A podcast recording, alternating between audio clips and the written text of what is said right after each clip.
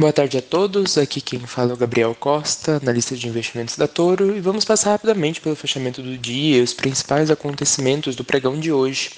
Agora, perto das 4h20 da tarde, o Ibovespa opera próximo aos 117.850 pontos, com alta de 0,8%. O dólar futuro opera em leve queda, perto de 0,3%, cotado na região dos 4.960 pontos, e os DIs futuros operam em queda, com contrato para 2029 recuando 0,6%. No exterior, o S&P 500 opera em queda de 0,6%, cotado na região dos 4.460 60 pontos, e os Treasuries norte-americanos de 2 e 10 anos operam em direções mistas, com títulos de 2 anos em alta, cotado a 5%, e o de 10 anos em queda, cotado a 4,27%. No cenário local, pela manhã nós tivemos a divulgação do IPCA de agosto, que avançou 0,23% no mês. No ano, o índice acumula uma alta de 3,23% e nos últimos 12 meses a alta de 4,61%. Dos nove grupos é, de serviços e produtos analisados, seis tiveram alta no mês, com destaque para o grupo de habitação e o de transportes. Já do lado das quedas, o destaque ficou para o recuo do grupo de alimentação e bebidas, que registra seu terceiro mês consecutivo de quedas.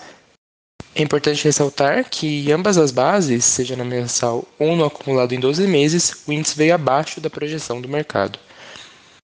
E no exterior, nós tivemos um dia de agenda mais vazia. É, no Reino Unido, houve a divulgação da taxa de desemprego, que saltou de 4,2% no mês anterior para 4,3%.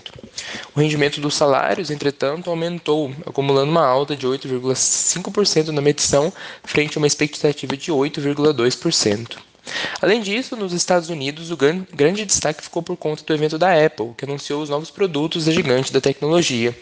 Foram anunciados os novos relógios Apple Watch Série 9 e o Apple Watch Ultra 2, assim como os novos iPhone 15, 15 Plus, 15 Pro e 15 Pro Max.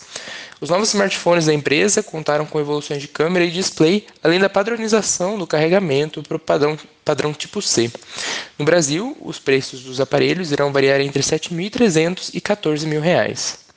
Os anúncios, os anúncios desagradaram o mercado, mesmo com a elevação dos preços dos aparelhos, fazendo com que as ações da Apple caíssem mais de 2,3% até o momento. No Brasil, a maior alta do Ibovespa fica por conta de açaí, que sobe mais de 5,4%, motivada também pela divulgação do IPCA, que afeta diretamente os resultados da companhia. Na ponta negativa do índice, nós temos a Braskem, que recua mais de 2%, sem um driver específico no dia de hoje para o papel. Esses foram os principais destaques do dia. Uma ótima noite a todos.